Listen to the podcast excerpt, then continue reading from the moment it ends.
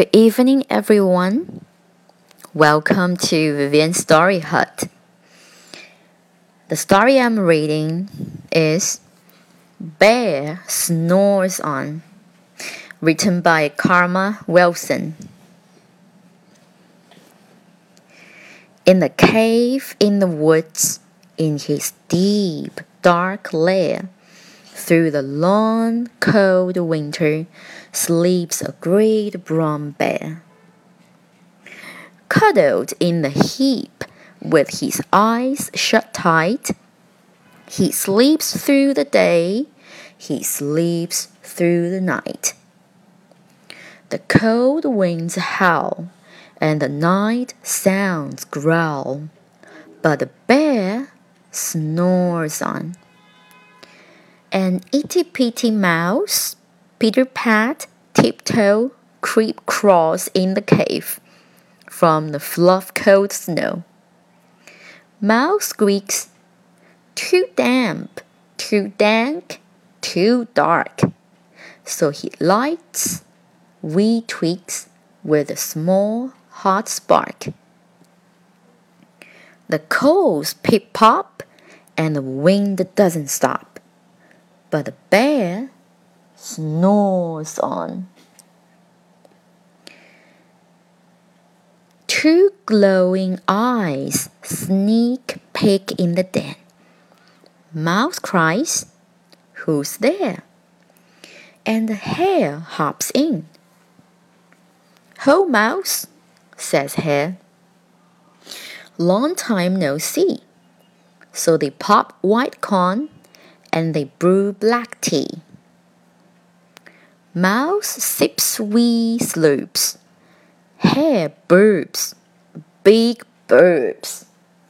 But the bear snores on. A badger scuttles by, sniff snuffs at the air. I smell yummy yums. Perhaps we can share? I've brought honey nuts, Badger says with a grin. Let's divvy them up, cozy down, and dig in. And they nibble and they munch with a chew, chomp, crunch. But the bear snores on. A gopher and a mole tunnel up through the floor. Then a wren and raven flutter in through the door. Mole mutters, What a night!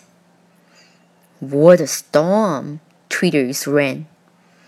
And everybody clutters in the great bear's den.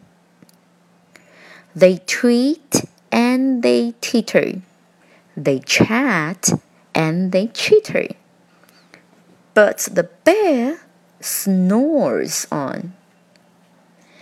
In the cave in the woods, a slumbering bear sleeps through the party in his very own lair. Hare stokes the fire, mouse seasons stew. Then a small pepper flack makes the bear rot.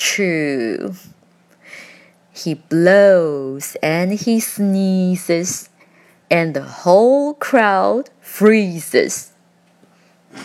And the bear wakes up. Bear gnawls and he snarls. Bear roars and he rumbles. Bear jumps and he stomps. Bear growls and he rumbles.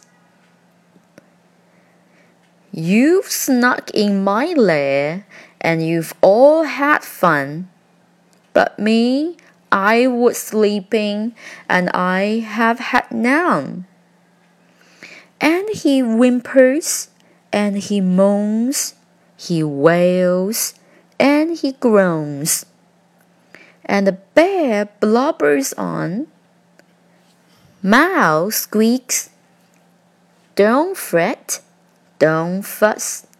Look, see, we can pop more corn. We can brew more tea. Bear gulps, bear gobbles. He sighs with delight. Then he spins tall tales through the blustery night. When the sun peeks up on the crisp, clean dawn, Bear can't sleep, but his friends snore on.